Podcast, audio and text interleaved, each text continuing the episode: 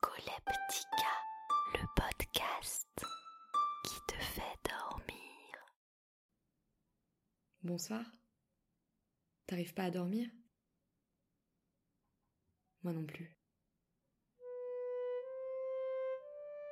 Je me suis dit que je pourrais te raconter une histoire pour t'aider à dormir et peut-être que moi je m'endormirai aussi en te la racontant.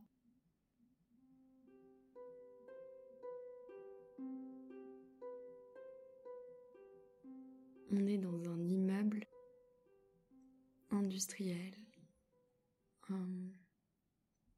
pas vraiment un vieil immeuble, mais un immeuble avec des briques, euh, un peu euh, comme si c'était une, euh, une fabrique de quelque chose. Et je sais pas trop de quoi. Je vois surtout les briques, le revêtement des murs, ces, ces hauts plafonds.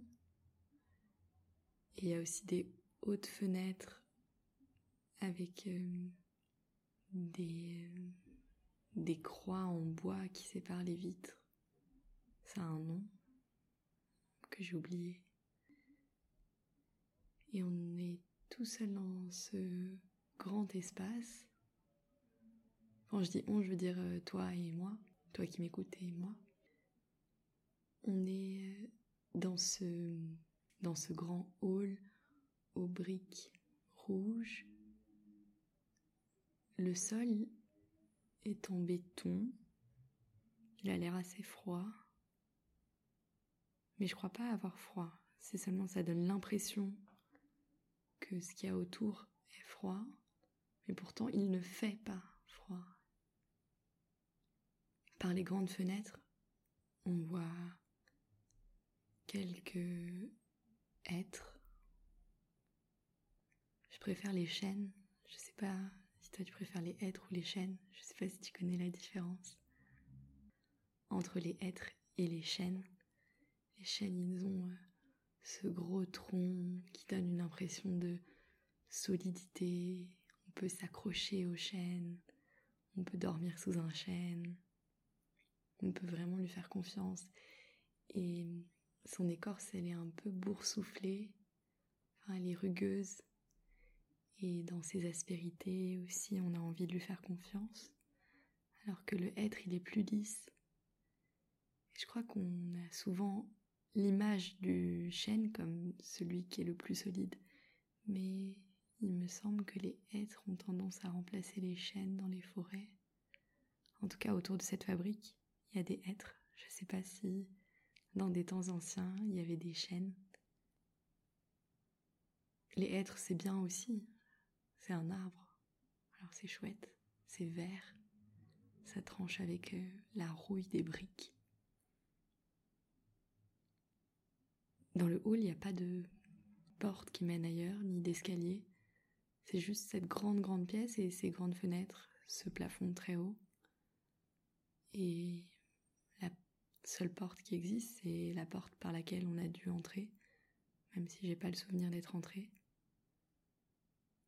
Et hum, si on se retourne pour regarder la porte, on voit aussi un, bout de, de forêt.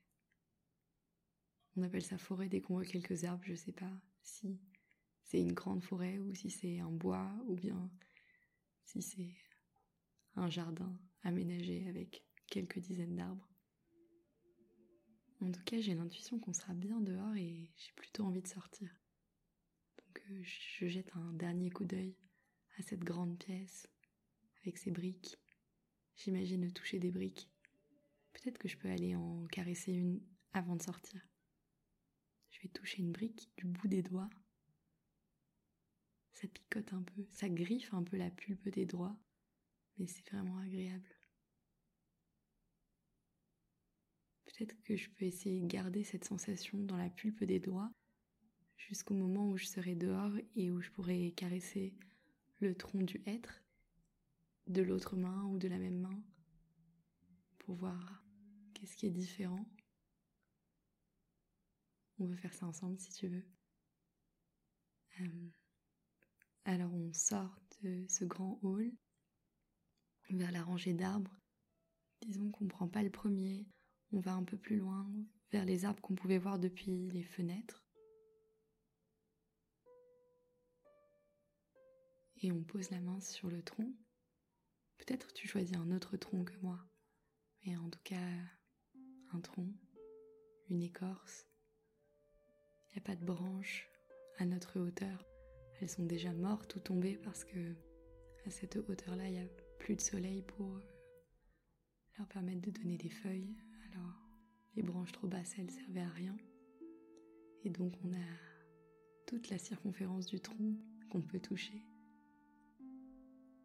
Et même si c'est un être et que c'est censé être lisse, il y a quand même des petites choses rugueuses.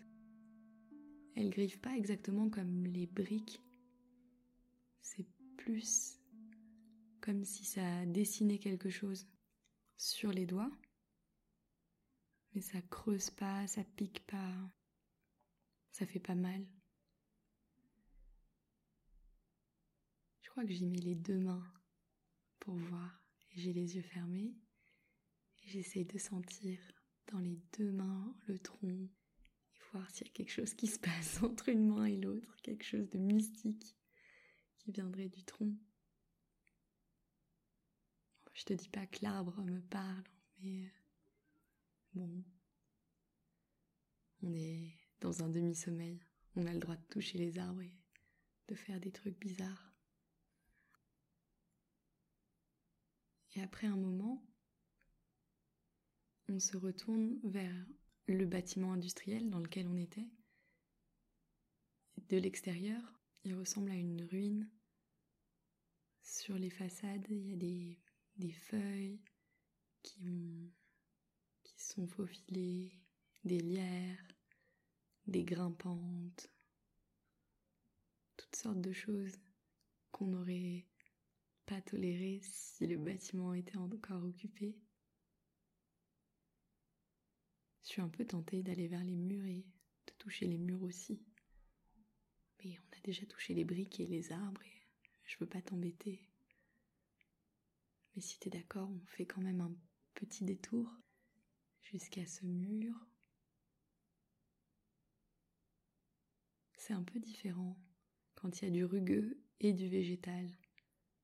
Des feuilles de lierre qui, sont glissantes et les doigts qui s'accrochent un peu sous les petites branches. J'essaye d'être douce pour euh, pas décrocher le lierre. Ça m'apaise, ce mur. Cette rencontre du minéral et du végétal.